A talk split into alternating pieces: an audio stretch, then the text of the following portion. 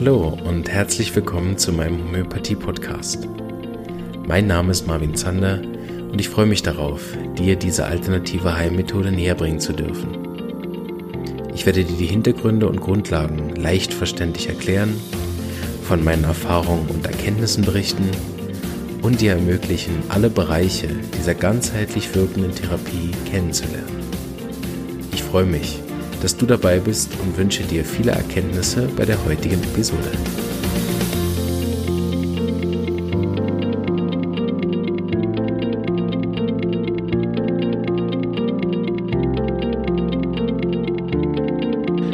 Hallo und herzlich willkommen zu einer weiteren Folge mit mir und einem Gast, den ich dabei habe, die Irene Müller. Hallo. Guten Morgen. Sie hat ein paar spannende Erfahrungen gemacht und äh, hat gefragt, ob sie die nicht im Podcast erzählen kann. Und wie ihr mich kennt, mich sofort begeistert.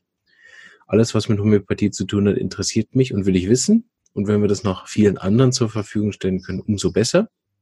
So freue ich mich, dass du heute hier bist und wir ein bisschen sprechen können über was du erlebt hast. Ja, guten Morgen. Sehr gut. Stell dich ich, doch vor, wer du bist und wo du im Moment so wirkst. Mein Name ist Irene Müller. Ich bin 53 Jahre alt, habe zwei Kinder und ein Enkelkind. Ich bin seit 30 Jahren Anästhesiepflegefachfrau, habe 2016 bis 2019 meine Homöopathie-Ausbildung an der SKHZ gemacht. Ähm, Im letzten Winter war ich auf einer viermonatigen Asienreise durch Nepal, Indien und Sri Lanka.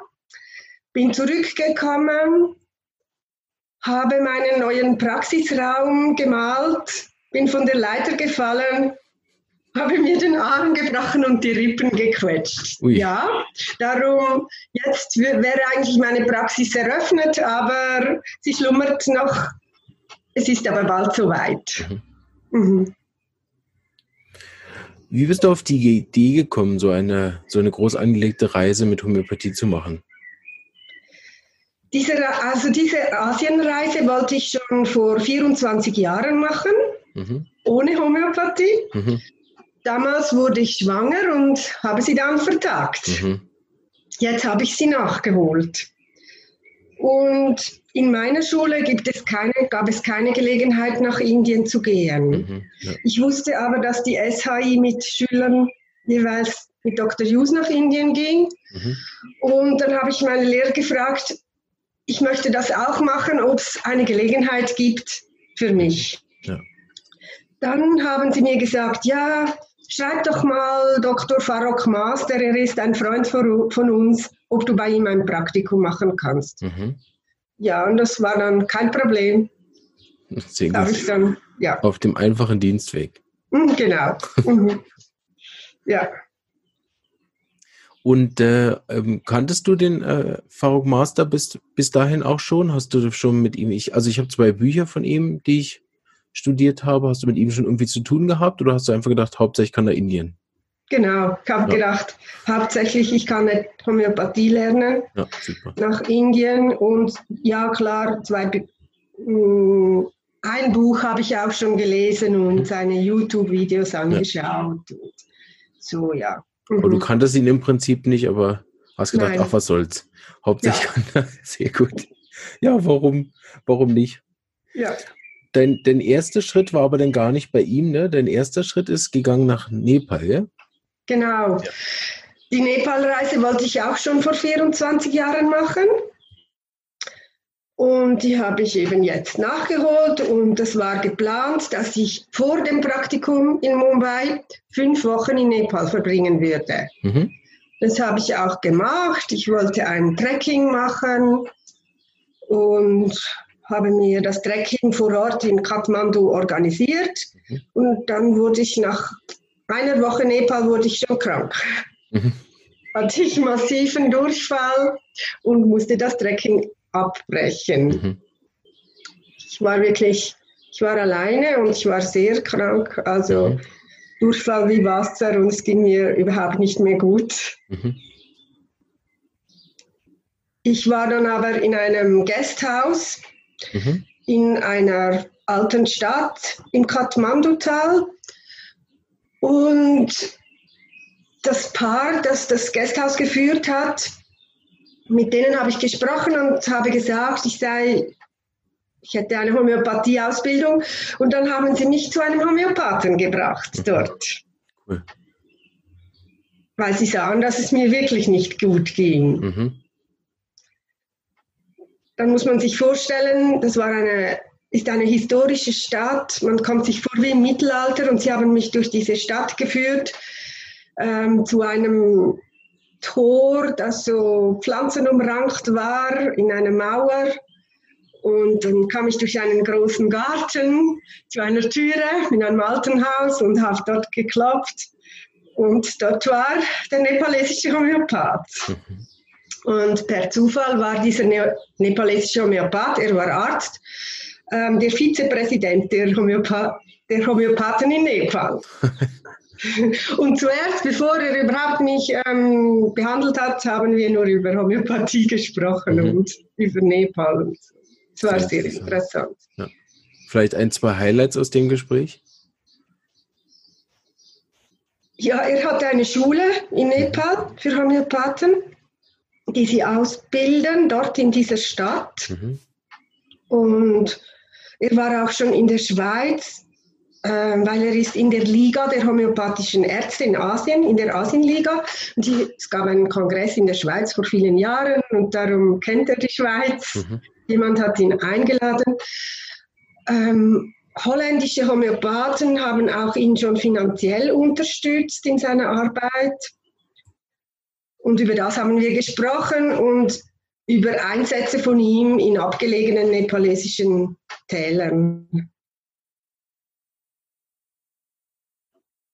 Und wir haben herausgefunden, dass Homöopathie in Nepal ja ähnlich funktioniert wie bei uns einfach. Mhm. Also Ist ähnlich erfolgreich oder? Sehr erfolgreich. Ja. Oder Wobei, von Anamnesetechnik meinst du ähnlich, oder? Ja, sehr. Also haben wir uns gleich verstanden, wie okay. wenn wir dieselbe Sprache reden würden. Sehr gut. Ja. Das ist ja noch spannend, weil man ja oft das Gefühl hat, dass sich da Methoden teilweise so stark unterscheiden, dass man gar nicht mehr weiß, ob das überhaupt noch Homöopathie ist. Aber es gibt halt so eine grundlegende Einigung ne, auf Lebenskraft, Individualität und Ähnlichkeit. Ja, genau. Also es war wirklich, es war sofort, haben wir uns verstanden. Und die nepalesischen Homöopathen lernen meistens in Indien, mhm. weil diese Schule, die er jetzt aufgebaut hat, dort können Sie es jetzt auch lernen. Aber vor Super. 20, 30 Jahren war es noch nicht so etabliert in Nepal. Weißt du, wie die an die Arzneien kommen? Ähm, Stellen die die in vor Ort her oder importieren die die? Oder? Das weiß ich nicht. Ich denke mal, dass die sie importieren, mhm. aber. Mh. Gut. Ähm, und dann hat er dir hoffentlich was gegeben, was geholfen hat. Zumindest bist du jetzt nur hier. Genau. Ich habe dann selber schon Arsen genommen, aber eine zu tiefe Potenz und ich habe, er hat mir dann Arsen 1000, C1000 gegeben mhm. und es ähm, sorry, hat sofort genützt. Cool. War wirklich, ich hatte die Nacht später ähm, noch Schüttelfrost Mhm. Weil wirklich, ich war sehr krank, habe dann nochmals 10.000 genommen, am Morgen ging es mir besser. Mhm. Aber der Durchfall und meine Darmprobleme haben sich noch lange hingezogen. Mhm. Und er hat mir auch noch LM-Potenzen extra gebracht ins Gasthaus mit wow. dem Motorrad. Und die habe ich dann noch zwei, drei Wochen genommen. Und dann nachher auf meiner ganzen Reise hatte ich nie mehr Darmprobleme, mhm. konnte alles essen, wirklich. Sehr gut. Mhm. So, der Darm hat sich direkt äh, nachhaltig gestärkt, hä? Ja, wirklich. Sehr gut. Also konnte sogar von straffen Ständen essen, das wow. war nicht kein Problem mehr. Okay. Mhm. Und die Praxis war noch sehr interessant. Ich war mhm. eben in einem alten Haus das Behandlungszimmer war ganz klein, eine kleine Kammer und man kam sich vor wie Mittelalter oder wie irgendwie in Hahnemanns Stube direkt.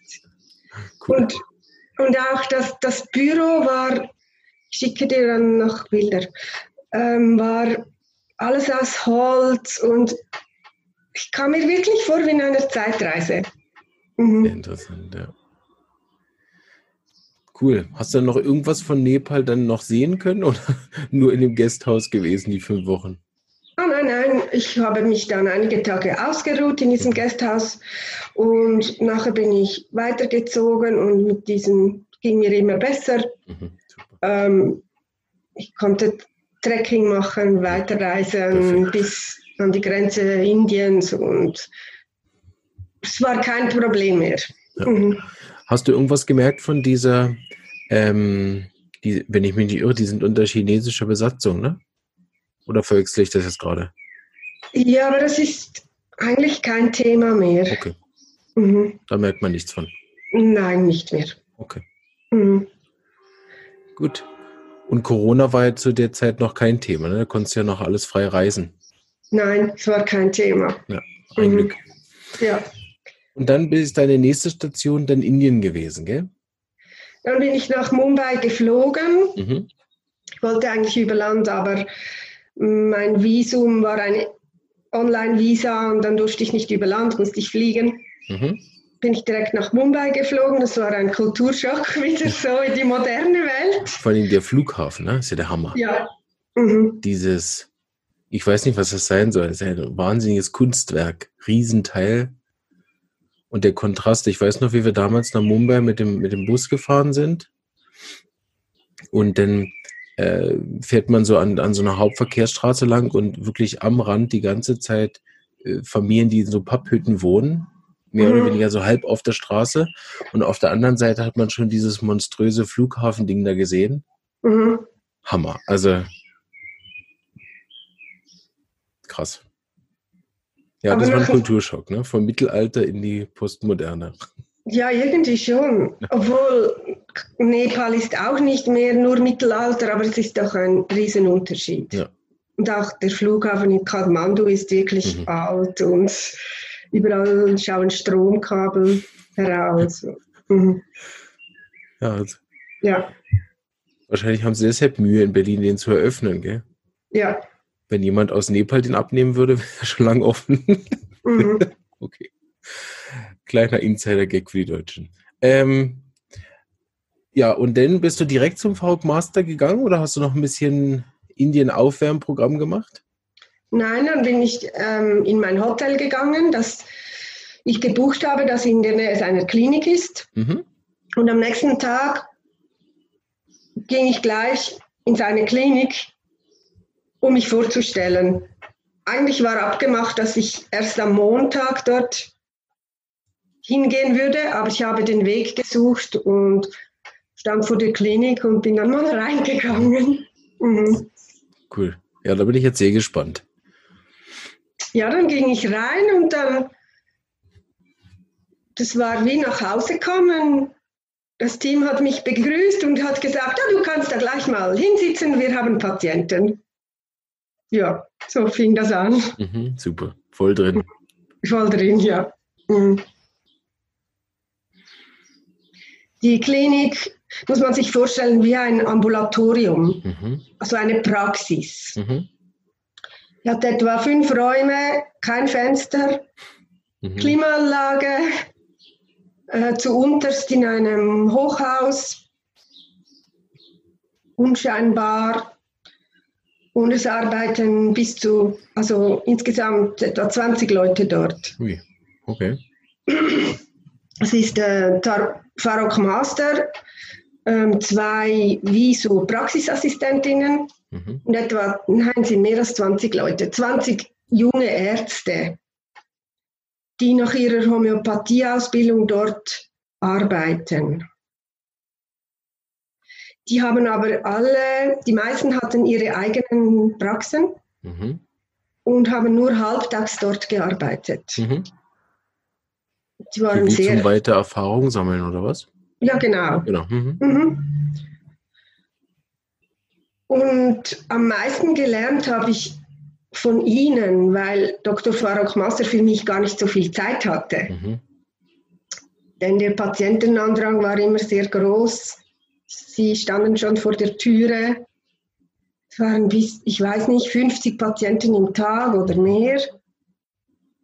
Und da kann man sich vorstellen, da gibt es keine Zeit mehr, mhm. der Praktikantin viel zu erklären. Mhm.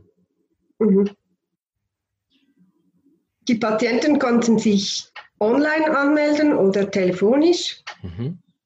Und manchmal kamen sie einfach. Mhm. Und, ja. Ja, kenne ich auch. Ja. Kommen mhm. einfach. Mhm. Für mich war es, das Praktikum dauerte drei Wochen und es war sehr, sehr anstrengend. Mhm, das glaube ich. 50 Patienten am Tag, Mama mia.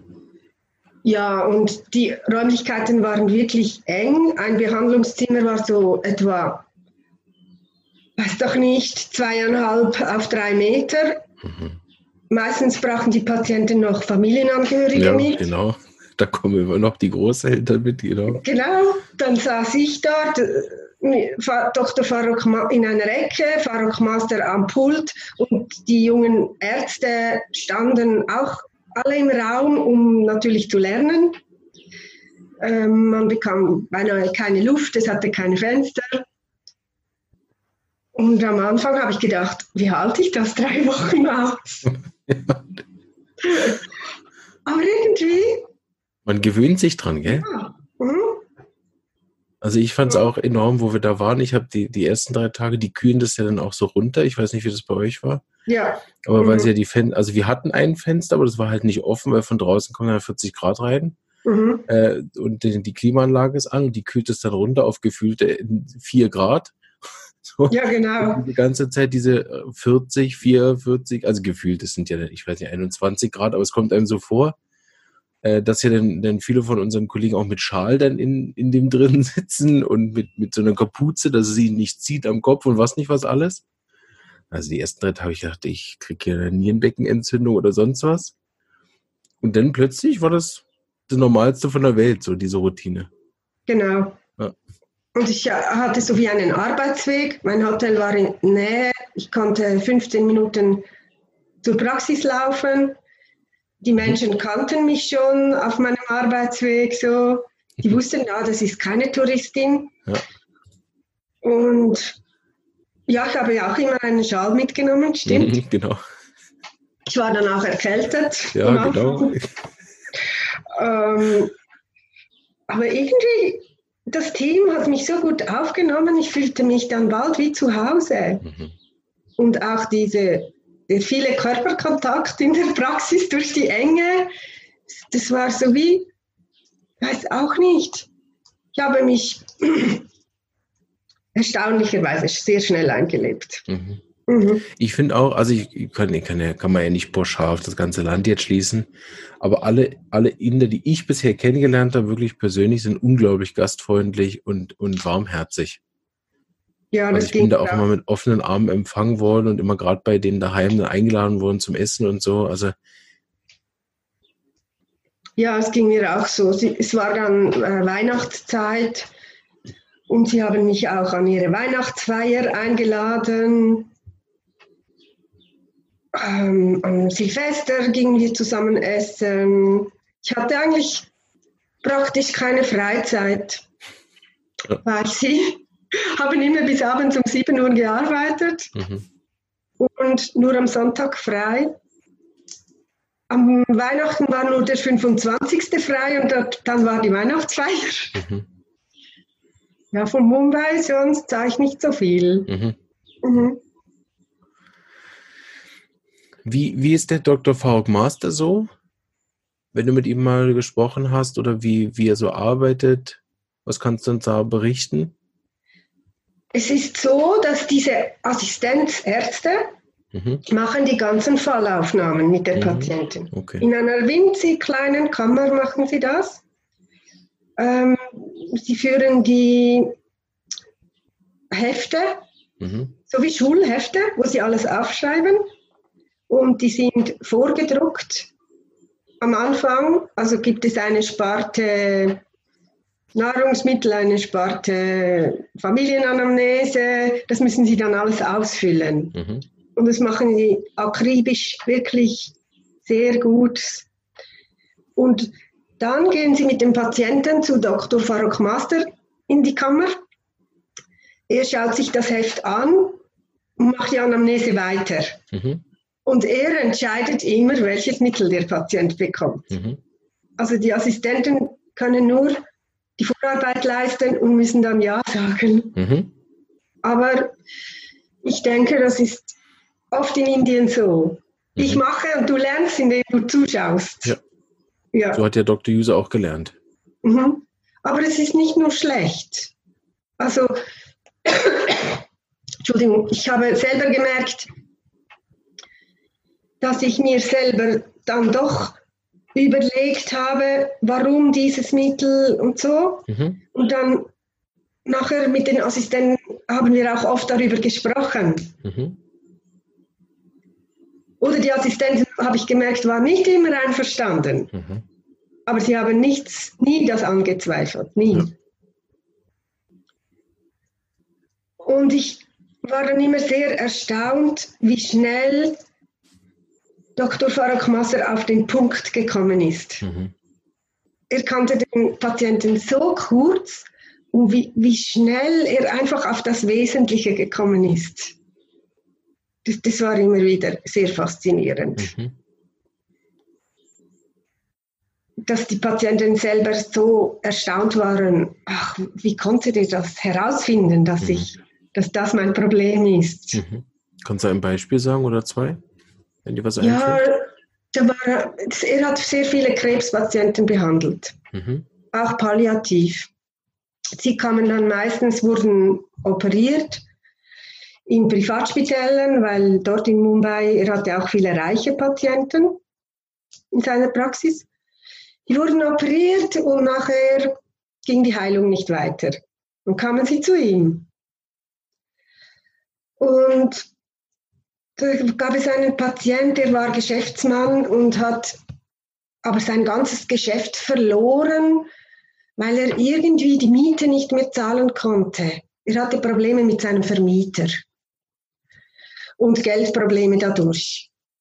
Dann hat er Krebs bekommen, ich weiß nicht mehr, irgendetwas im Hals und so. Und ich glaube, er hat Lycopodium bekommen, ich weiß es nicht mehr. Mhm. Und der Patient hat, man hätte nie herausgefunden, was vielleicht die Ursache war, dass ihn so geschwächt hat. Aber Farok Master hat das sofort erkannt und sofort erkannt, das muss irgendetwas mit seinem Beruf zu tun haben. Und das hat mich einfach fasziniert oder Ehepaare, die kamen und die Frau war krank und wie er das beim muslimischen Ehepaar handeln konnte, dass der Mann gemerkt hat, ah, meiner Frau geht es eigentlich schlecht, weil ich in Saudi-Arabien arbeite und sie alle drei Kinder alleine betreuen muss. Ja, und er hat jeden Patient, jeden von diesen 50 oder so, so behandelt, als wäre er der Einzige.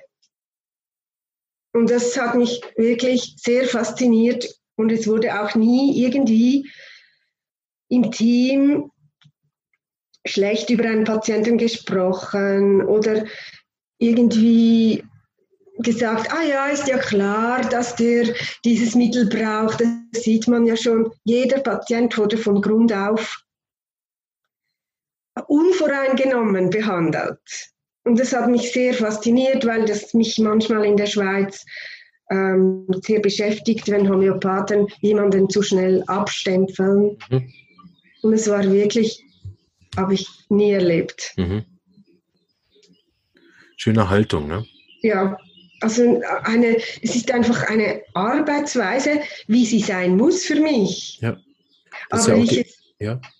So. ich erlebe es manchmal in der Schweiz anders wie gesprochen wird über Patienten. Und für mich ist es normal, so wie Sie in Mumbai gearbeitet haben. So soll es sein. Aber es hat mich sehr beeindruckt. Ja, Hahnemann gibt es ja auch vor. Ne? Eine der Aufgaben des Arztes ist das unvoreingenommene Beobachten. Genau. Mhm. Und Sie haben das bis auch abends um sieben noch gemacht, wenn Sie müde waren. Wirklich. Ich habe sehr viel von Ihnen gelernt. Ja. Und auch schwierige Patienten, weil es gab auch wirklich schwierige Patienten. Und sie haben jedem das Gefühl ge gegeben, dass er einzigartig ist. Ja. Hat er eher ein individuelles Vorgehen, dass er wirklich äh, auf auch verschiedenen Sachen einsteigt, dass er mal auf der Körperebene beginnt, dass er mal auf der Gemütsebene den Punkt findet, dass es dann eine miasmatische Ebene gibt, wo er da einsteigt. Manchmal beginnt er von, der, von den Kindheitstraumen aus, manchmal ist das Ganze in der Gegenwart. Oder, oder hat er viel einfach, dass er die, die Themen rund um das Gemüt vor allen Dingen beleuchtet, weil ja der Rest von den Assistenten gemacht Gibt es da so ein Standardvorgehen, was man erkennen konnte? Oder ist wirklich da jeder Fall auch wirklich komplett einzigartig? Ja, genau. Also die Assistenten haben natürlich die körperlichen Symptome aufgenommen und die ganze Patienten- und Familienanamnese gemacht. Und er ist dann eher auf die Gemütsebene eingestiegen. Mhm. Wenn der Patient das zugelassen hat, natürlich, wenn er gemerkt hat, ah, das geht jetzt noch nicht, dann ist er irgendwie irgend über ein Thema, hat das aber schon bewusst gemacht, aber hat mit den Patienten so geschwatzt, dass sie gemeint haben, wie, ah, ich bin da in einer netten Unterhaltung. Mhm. Und, aber er hat dann natürlich sehr gezielt auf die Gemütsebene gesteuert. Mhm oder auf die Ursache. Mhm. Und miasmatisch, was ich beobachtet habe, das ist mein Telefon, ähm, war das nicht so ein Thema. Mhm. Ja. Und konntest du auch Kontrollen sehen? Also kannst, konntest du auch sehen, wie seine Verschreibungen dann wirken? Das fand ich immer besonders beeindruckend. Wenn wir in Indien waren, da gab es ja auch einen stationären Teil. Und wenn man dann nächsten Tag gekommen ist und wieder gesehen hat, wirklich mit eigenen ja. Augen, wie, wie schnell, wie, wie, wie dramatisch die Verbesserungen dann auch sein können nach wenigen Tagen. Soll ich mein Telefon abstellen? Ich weiß nicht. Wie lange klingelt es denn noch? Ja, ich hoffe, es hört bald auf. Ja, ich war ja drei Wochen dort mhm. und es war in Mumbai Winter, also das heißt äh, Winter so 25 Grad äh, am Abend oder auch mal 20, aber es ist kalt für die Menschen dort. Und viele mhm. waren erkältet und mhm. viele, sehr viele hatten wirklich hartnäckigen Husten, sehr schwächenden Husten und sie kamen dann natürlich öfters. Und dann habe ich schön den Verlauf immer gesehen. Mhm. Ich habe viele Patienten mehrmals gesehen oder zweimal und daraus habe ich auch viel gelernt weil es ist dort so, dass sie wie einen Pauschalbetrag für ein ganzes Jahr bezahlen. Mhm. Ähm, das ist irgendwie 30 Franken oder so. Und dann können sie so viel kommen, wie sie wollen mhm. und müssen nichts mehr bezahlen. Mhm. Dann bezahlen sie nur noch die Mittel. Mhm. Und da gibt es äh, Menschen, die kamen dann sehr oft, weil sie ein großes Mitteilungsbedürfnis hatten. Mhm. Ähm, auch einsame Menschen, die in irgendeinem Hochhaussilo in Mumbai wohnen. Mhm. Aber die durften auch kommen, auch alle jede Woche einmal. Mhm. Und andere kamen mit ihrem Husten und ich habe den Verlauf gesehen, weil auch in Mumbai haben sie nicht immer gerade das passende Hustenmittel gefunden. Mhm. Ja beruhigend, oder? Findest du nicht? Ja, sehr beruhigend. Vor allem für einen quasi jemand, der Anfänger ist wie, wie ich. Mhm. Das hat mich auch mal beruhigt, oder? Auch in meiner Anfangszeit. Ich bin ja eigentlich immer noch Anfänger, unter zehn Jahre zählt man eigentlich als Anfänger, oder? Ja. Aber mich hat das immer beruhigt, dass ich gesehen habe, dass auch bei Stefan, der 20 Jahre Vorsprung hat vor mir, äh, Sachen nicht gelaufen und auch bei Dr. Hughes einige Fälle nicht gelaufen sind, habe ich immer gedacht, sehr gut. Ja, das war so. Ja. Das hat mir wirklich die Angst genommen, selber eine Praxis zu eröffnen. Sehr gut. Mhm. Was würdest du sagen, du hast ja an der SKHZ, also ist die, die, für die, die es nicht wissen, ist die Homöopathieschule in Zürich. Gell? Ja. Ja, genau. Mhm. Vom, vom Urs Maurer und von der Heidi Reumann. Ja.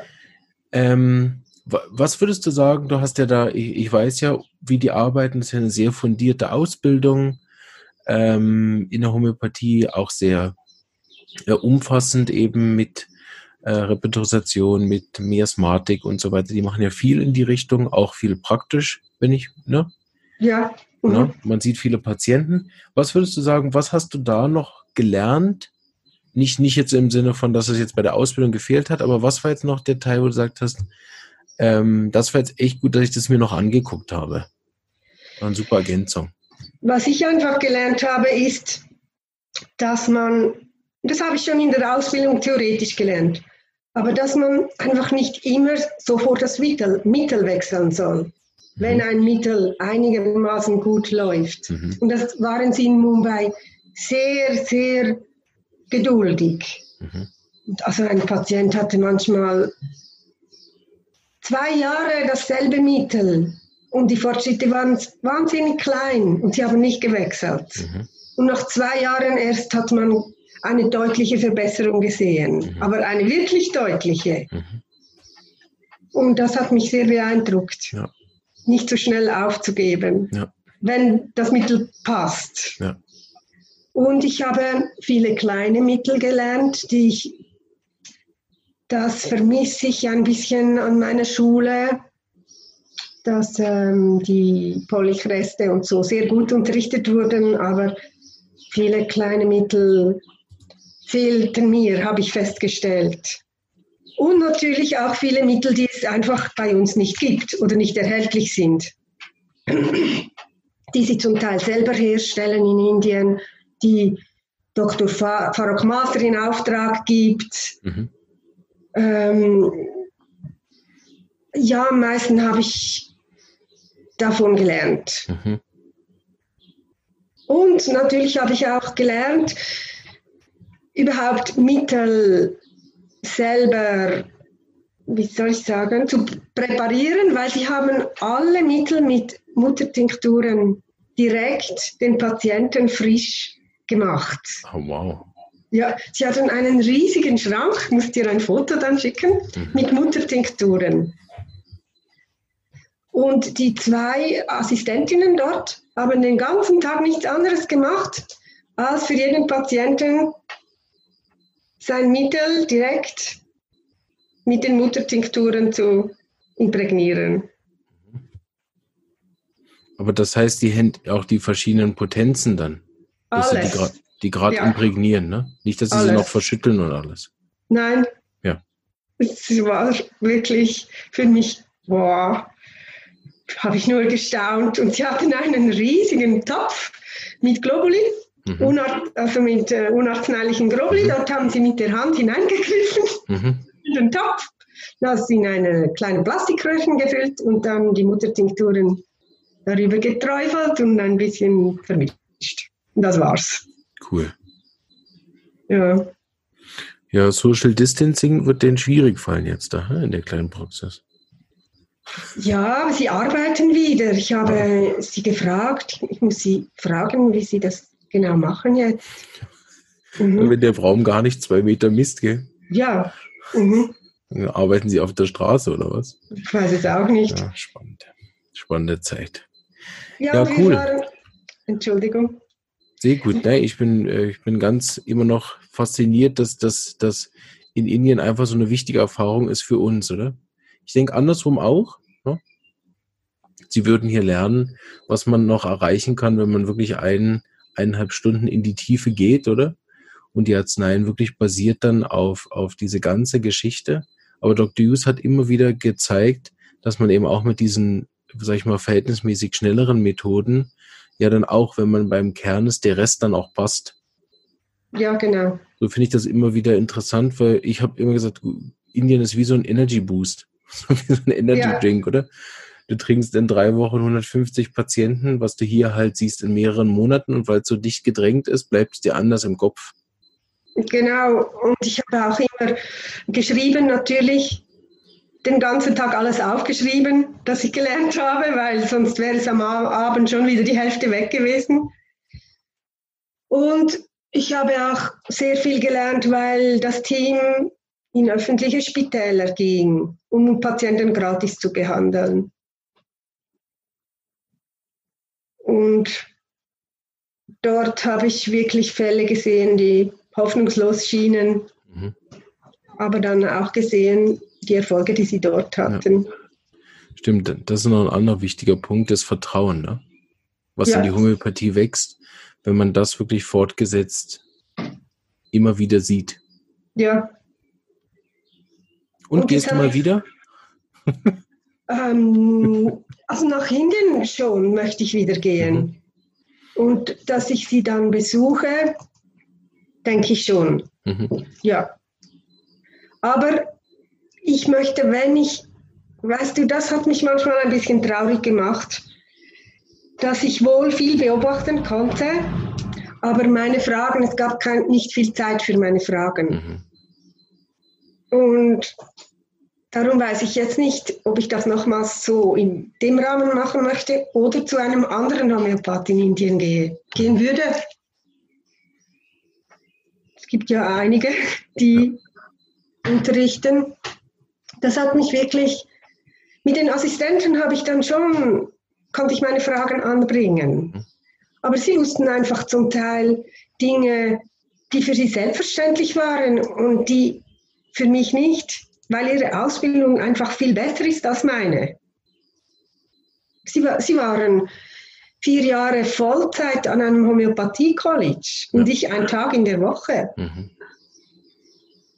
Sie waren einfach meilenweit besser als ich. Mhm. Super. Ja, großartig dass du dann eben diese Effort benutzt oder diesen, die Lust hast, dich dann eben auch sowas dann zu stellen und sagen, ich will besser werden, wo kann ich das jetzt noch machen? Ne? Ja. Ich war auch zwei Jahre hintereinander ja in Goa mit und kann das nur jedem empfehlen, der die Möglichkeit hat, sowas zu machen, dass es eben, wenn man das nicht erlebt hat, kann man es kaum beschreiben. Das ist so. Und da hatten wir natürlich auch wenig Zeit. Also Dr. Hughes hatte keine Zeit, da Fragen zu stellen, weil er hat ja teilweise wirklich noch mehr, 70, 80, und er hat alles allein gemacht. Ja. So, ähm, da hat niemand vorher die Anamnesen gemacht, oder? Das war ein Tempo, oder? Und, und, und wir haben dann halt am Abend um sieben haben wir uns dann hingesessen und sind jeden einzelnen Fall durchgegangen und haben das dann halt in der Gruppe besprochen. Und dann wurde das halt manchmal mal zehn. Mhm. Ja, das hat mir man dann 70 Fälle diskutiert hat. Irgendwann habe ich gedacht, ja, das kann ich einfach nicht, sonst gehe ich drauf hier. Ähm, habe dann einfach nur noch die, die mir unklar waren, durchgearbeitet, durchgeschaut, wie kann ich das nachvollziehen, weil am nächsten Tag kamen wieder 70 Fälle. Oder? Da hast du dann auch alles vergessen. Wenn du das ein, ein, zwei Tage liegen lässt, ist das weg. Und das sind Schätze, die habe ich ja heute noch. Oder? Wenn ich dann meinen Ordner gucke und den und irgendeinen Fall suche von irgendeinem seltenen Mittel, dann äh, kann ich das einfach aufschlagen und dann ist das wie durchgearbeitet. Ne? Schon alles da, die Rubriken sind aufgeschrieben, die, die Key Symptoms und so. Aber das sind echte Schätze, die ein Leben lang helfen. Ja. Du bist dann noch weitergegangen? Hatte das noch einen, einen homöopathischen Anteil Sri Lanka oder das war einfach sich erholen? Ja, genau. In Sri Lanka traf ich meinen Partner. Mhm. Wir sind dort einen Monat zusammengereist. Sehr gut. Und es war einfach erholend. Ich war wirklich die erste Woche sehr müde mhm. von Mumbai. Auch von der Großstadt mhm. und von den vielen Eindrücken. Nachher bin ich nochmals nach Indien zurückgereist. Aha. Mhm. Für dreieinhalb Wochen bin dort wieder alleine gereist. Mhm. Schön. Aber einfach gereist und habe noch homöopathische Mittel gekauft und Urtinkturen. Mhm. Ja. Super. Hey, vielen Dank für deinen Einblick in die Reise und in die Praxis vom Dr. Faruk Master. Sehr interessant dass es da gewisse Parallelen auch gibt, aber ich finde sein System, muss ich ganz ehrlich sagen, besser. Also da in Goa im Spital, wo Dr. Döse eben alles allein machen muss, mhm. da haben wir oft gedacht, wie, wie, wie viel mehr auch Patienten wir schaffen würden, wenn es da irgendeine Form von von standardisierte Vorbereitung gibt. Da hat sich aber das, die, das ist ja eine richtige Klinik, also mit eben einem stationären Bereich und so, hat sich da so ein bisschen gewehrt. Ja. Die haben dann ein anderes System. Da scheint der Dr. Faulkmaster einen ganzen Tag moderner zu sein als in Goa.